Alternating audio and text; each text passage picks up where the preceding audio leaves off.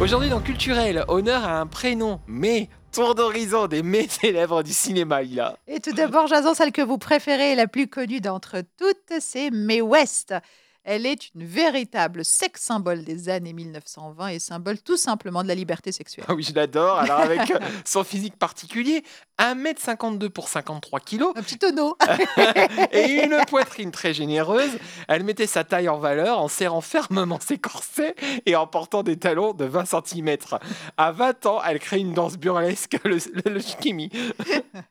Et l'idée est de remuer le haut du corps tout simplement et la danse va vite s'imposer. Bien souvent réduite à tort à son physique, mais West est aussi une femme de caractère et de valeur. En pleine Amérique ségrégationniste, elle n'hésite pas à s'afficher avec un boxeur noir. Petite anecdote Lila à ce sujet, on vous écoute.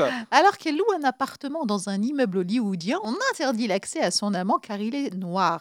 Mais West, choquée, prend immédiatement rendez-vous avec le notaire. Quelques semaines plus tard, elle sera propriétaire de cet immeuble carrément et il fera rentrer son amant sans problème évidemment. Génial. hein. J'adore. Celle que l'on surnomme la pécheresse avait un sacré sens de la répartie. Lila, on vous écoute encore, moi j'adore, avec quelques-unes de ses plus célèbres citations. Si par nature l'homme est une bête de sexe, j'ai toujours eu des animaux de compagnie. Mais aussi, un homme amoureux est comme un coupon de réduction. Il faut le faire passer à la caisse sans plus attendre. Et celle que vous préférez, Jason, je vois tout de suite que c'est celle-là. C'est un pistolet dans ta poche? Ou t'es juste content de me voir Elle est pas mal. hein un sacré personnage, euh, maligne, mais jamais vulgaire en fait, cette fameuse Mae West.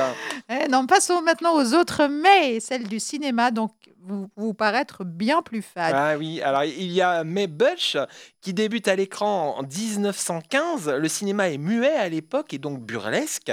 Elle en sera l'une des vedettes pendant près de 20 courts-métrages. Puis début des années 1920, sa carrière de vedette est lancée et elle sera choisie par l'un des plus grands réalisateurs de l'époque, Eric von Stoheim. Après l'avènement du parlant, elle est plutôt employée dans des rôles secondaires, parfois non crédités au générique. Cependant, elle va apparaître ensuite comme une figure familière de l'univers de Laurel et Hardy. Ça, ça a donné quoi, Laurel et Hardy, leur, leur chanson? Je sais pas. Euh, C'est moi. Laurel, c'est toi Hardy.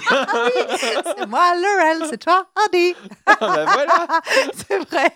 Il y a aussi euh, Mae Murray, à la base danseuse réputée. Elle devient une star du cinéma en 1916, amassant une considérable fortune. Mais elle va tout dépenser et sera ensuite en faillite dans les années 30. Nous rappelons que les carrières à Hollywood sont souvent bien courtes. C'est toi, Laurel, c'est moi, Hardy. Et je préfère Mae West. à demain, Jason. À demain, Lila.